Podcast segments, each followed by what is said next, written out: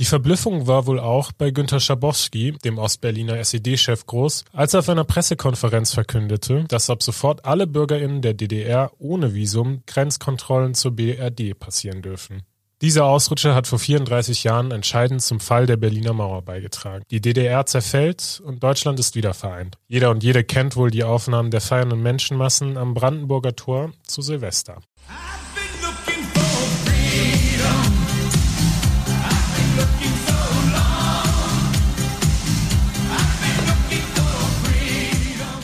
Das Feuerwerk und die wehenden Deutschlandflaggen. Es sind glückliche Tage in der kollektiven Erinnerung Deutschlands. Lange hält der Frohmut aber nicht an. Allen ist klar, dass die Wiedervereinigung des sozialistischen Ostens mit dem kapitalistischen Westen eine Herausforderung werden würde. Mehr als 30 Jahre später sind die Unterschiede immer noch deutlich zu spüren. Ökonomisch, aber auch in den kleinen, den alltäglichen Dingen.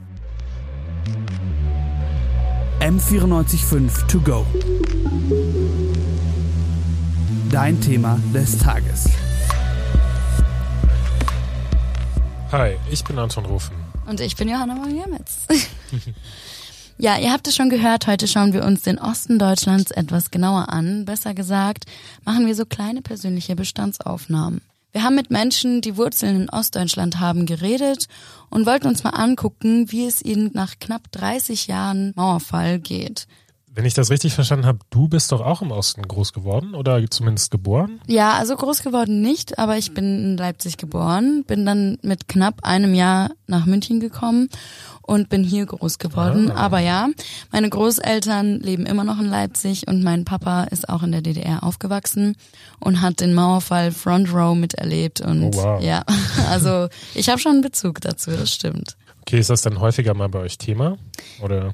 Ja, tatsächlich schon. Also mein Papa hat schon das Bedürfnis, oft darüber zu reden. Ich glaube, das ist auch etwas, was ja für einen, glaube ich, sehr bedrückend ist, wenn man in so einer Zeit irgendwie das alles miterlebt hat. Aber es ist auch ein Erfolgserlebnis, vor allem wenn man dann wirklich in der ersten Reihe mit protestiert hat. Ich das weiß noch, meine vorstellen. Oma war wirklich am Bammeln zu Hause, weil sie gesehen hat, okay, er kommt nicht zurück von seinen Unterrichtsstunden.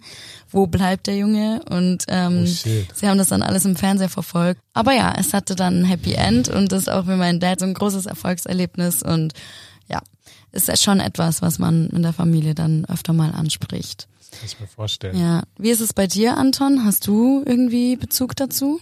Äh, ganz, ganz wenig. Also ich habe, ich bin im Westen groß geworden in NRW und ich weiß, dass es so eine Sparte Ostfamilie gibt, praktisch, mhm. die irgendwo bei den Cousinen meiner Oma abzweigt.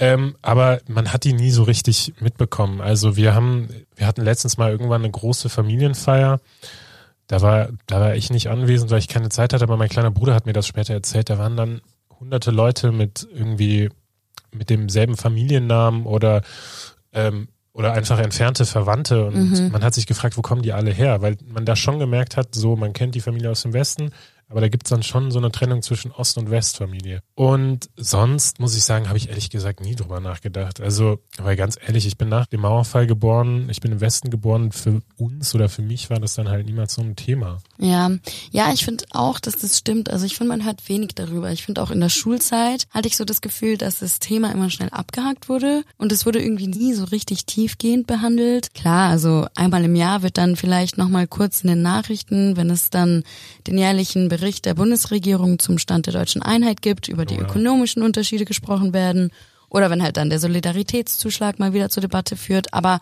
ja, sonst finde ich wirklich, dass es im öffentlichen Bereich heutzutage selten Thema ist. Aber gerade deswegen finde ich es cool, dass wir uns heute damit befassen und ein bisschen darauf eingehen und vor allem halt auf die persönliche Ebene gehen. Also wir haben wirklich mit Menschen gesprochen, die Wurzeln in Ostdeutschland haben, die dort aufgewachsen sind oder halt dann in Westen gezogen sind. Und die geben uns einen ganz, ganz klaren Einblick in ihr Leben und in ihre Alltagserfahrungen, welche Wünsche sie so haben und was nicht so cool ist daran.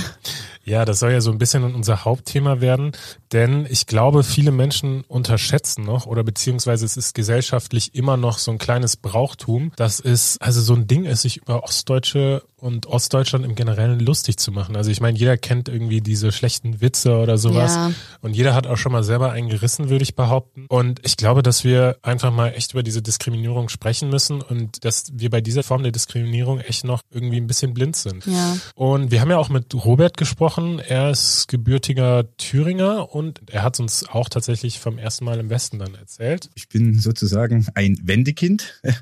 Ich habe meine ersten Erfahrungen gemacht mit der Wende damals, als die Mauer gefallen ist, so ganz grob. Erst mal mit der Oma über die Grenze die erste Orange und Mandarine bekommen vom Weihnachtsmann. Das kannten wir vorher wirklich nicht. Auch wenn er Diskriminierungserfahrung im Alltag sehr entspannt wahrnimmt, ähm, ist ihm das Thema echt nicht unbekannt. Es liegt dann vielleicht auch ein bisschen so an meiner Art, wenn dann mal was kommt und jemand versucht, den Dialekt eines Ostdeutschen nachzumachen, dann nehme ich das selber mit Humor und sage, das war eine 7 von 10, da gibt's noch Besserungsbedarf. Unbekannt ist, ist glaube ich, keinem das Thema, der halt irgendwie aus der Ecke kommt. Mein Papa sieht es ähnlich, also der fühlt sich da auch nicht persönlich angegriffen. Aber ich glaube, wenn es dann wirklich jemand ist, der vielleicht ein paar Sachen in den falschen Hals bekommt, aber nicht nur, also das muss man gar nicht so darstellen. Es ist halt wirklich einfach nicht cool, Kommentare abzulassen, Punkt. So, und ich glaube, klar hat jeder persönlich eine andere Meinung dazu, aber ich finde, es ist einfach wichtig, als Außenstehender da ein Bewusstsein für zu haben und vielleicht einfach mal was stecken zu lassen, weil wir haben zum Beispiel auch mit Luisa geredet. Wir haben ihren Namen auf Nachfrage geändert. Das muss man sich auch mal überlegen, dass Leute wirklich wollen, dass sie nicht mit dem echten Namen angesprochen Ja. werden, wenn sie über dieses Thema reden. Also es geht Leuten wirklich nah und es ist wirklich auch immer noch in unserer Generation Thema.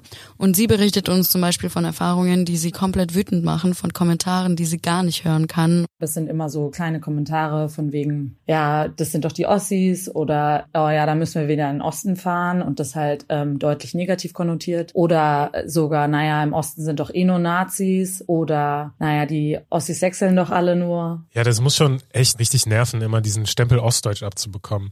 Diese, diese Anschuldigung, die es an den Osten vermeintlich gibt, immer so rechtfertigen zu müssen. Also ich muss mir ja auch als Westdeutscher nicht immer anhören, so, okay, du kommst aus Westdeutschland oder ich Ja. werde auf meine westdeutsche Herkunft irgendwie festgenagelt. Das spielt ja einfach keine Rolle und das interessiert dann ja auch niemanden. Aber wie ist das denn bei dir? Also ich meine, du bist ja jetzt nicht groß geworden, aber was sagen denn die Leute, wenn die erfahren, dass du im Osten geboren bist? Ja, ich glaube, das ist tatsächlich dann nochmal so eine andere Sache, wenn du dort geboren bist. Wie gesagt, ich habe jetzt nicht so einen großen Bezug dazu, außer halt meine Großeltern. Aber wenn ich dann halt eigentlich schon als Münchner Kindel angesehen werde, weil ich halt hier seitdem ich ein paar Monate alt bin, bin und dann sage, nee Leute, hm, ich bin in Leipzig geboren. Oder wenn ich es auch irgendwo ausfüllen muss oder so, dann wird's halt immer direkt Thema, weil man denkt sich so, oh, ah, hm, Ostdeutschland, hm, okay. und dann kriegt man schon so ein paar, ja, so ein paar kleine Späßelchen, kleine Witze gedrückt. Ähm, ich sehe das jetzt auch nicht so, als hätte ich negative Erfahrungen damit gemacht. Und ja, ich glaube, manche Sachen muss man differenzieren, ob man es jetzt mit Humor nehmen kann oder nicht. Aber es ist trotzdem nicht auf die leichte Schulter zu nehmen.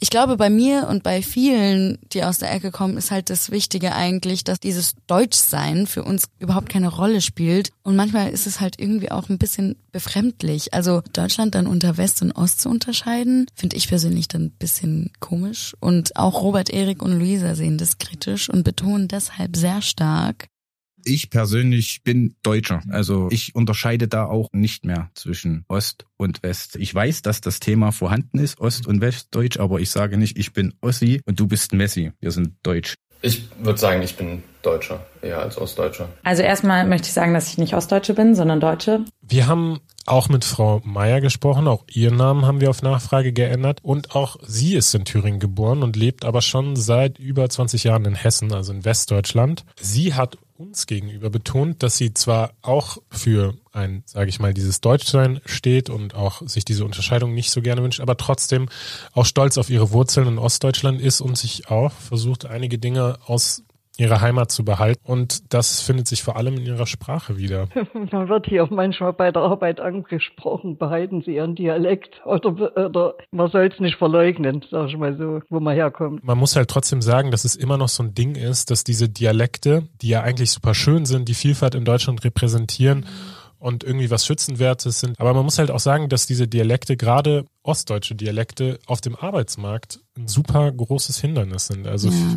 Viele nehmen diesen Dialekt immer noch als negativ wahr. Das ist super schade, dass du dich dann verstellen musst, um wirklich an Arbeit zu kommen. Wenn wir gerade beim Thema Arbeit sind, da gibt es ja zwischen Ost und West immer noch riesige Unterschiede. Man muss sich ja einfach mal angucken, dass dass Produktionen in den Osten verlegt werden, weil da die Löhne geringer sind. Ja. ja, und auch die ganzen hochdotierten Jobs bleiben dann halt im Westen, ne? Also die Forschungseinrichtungen, die Firmenzentralen, viele DAX-Konzerne, also sozusagen die wertvollsten Unternehmen haben dann ihren Hauptsitz im Westen. Das ist ja auch ein Faktor, der super krass auf die Löhne einwirkt.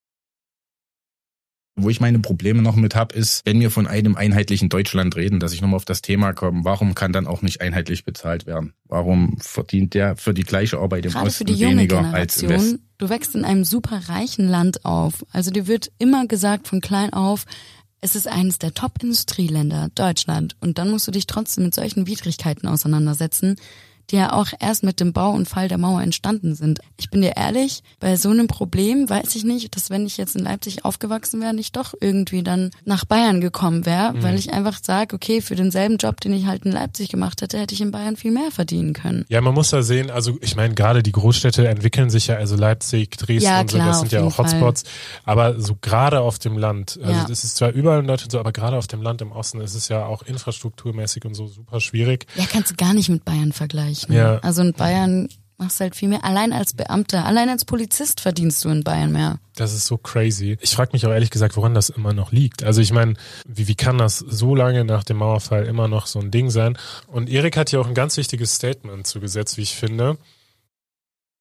Da muss man sagen, dass dann jetzt doch schon nach mehr als zwei Jahrzehnten Mauerfall man davon ausgehen könnte, dass auch die Mauer in den Köpfen der Leute, wie man immer so schön sagt, weg sein sollte. Ich denke, das hat auch noch ein bisschen was mit der Erziehung zu tun, weil unsere Generation jetzt ist natürlich auch dann von Eltern erzogen, die im Osten groß geworden sind. Äh, deswegen ist da auch in der Kindheit schon immer so ein bisschen dieses Ich kann mir das wirklich gut vorstellen, dass bei manchen wirklich noch dieses Bild vom gespaltenen Deutschland tief irgendwo in den Köpfen vergraben ist. Gerade Ja. bei der vielleicht älteren Generation, die die ja, die es halt miterlebt haben, ne?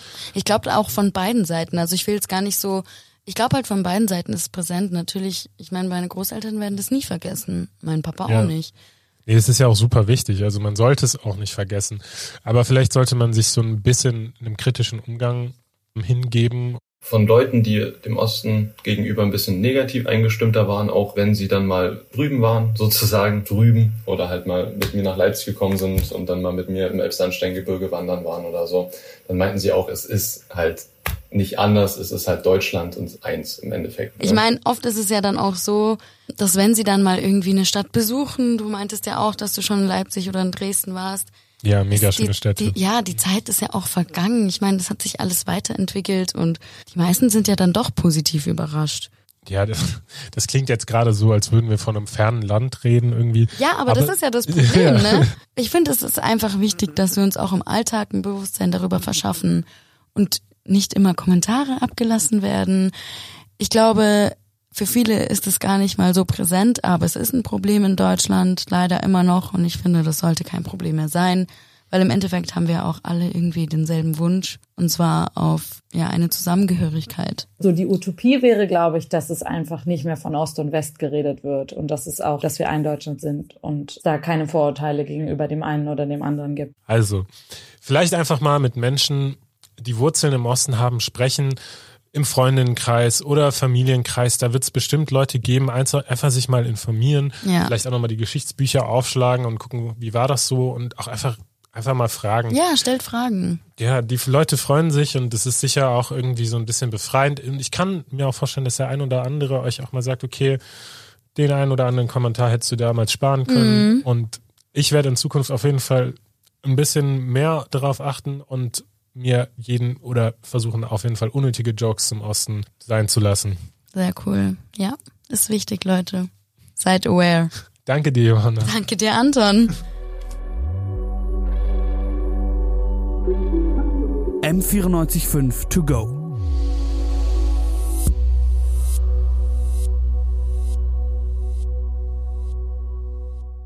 M945 To Go ist eine M945 Produktion. Ein Angebot der Media School Bayern.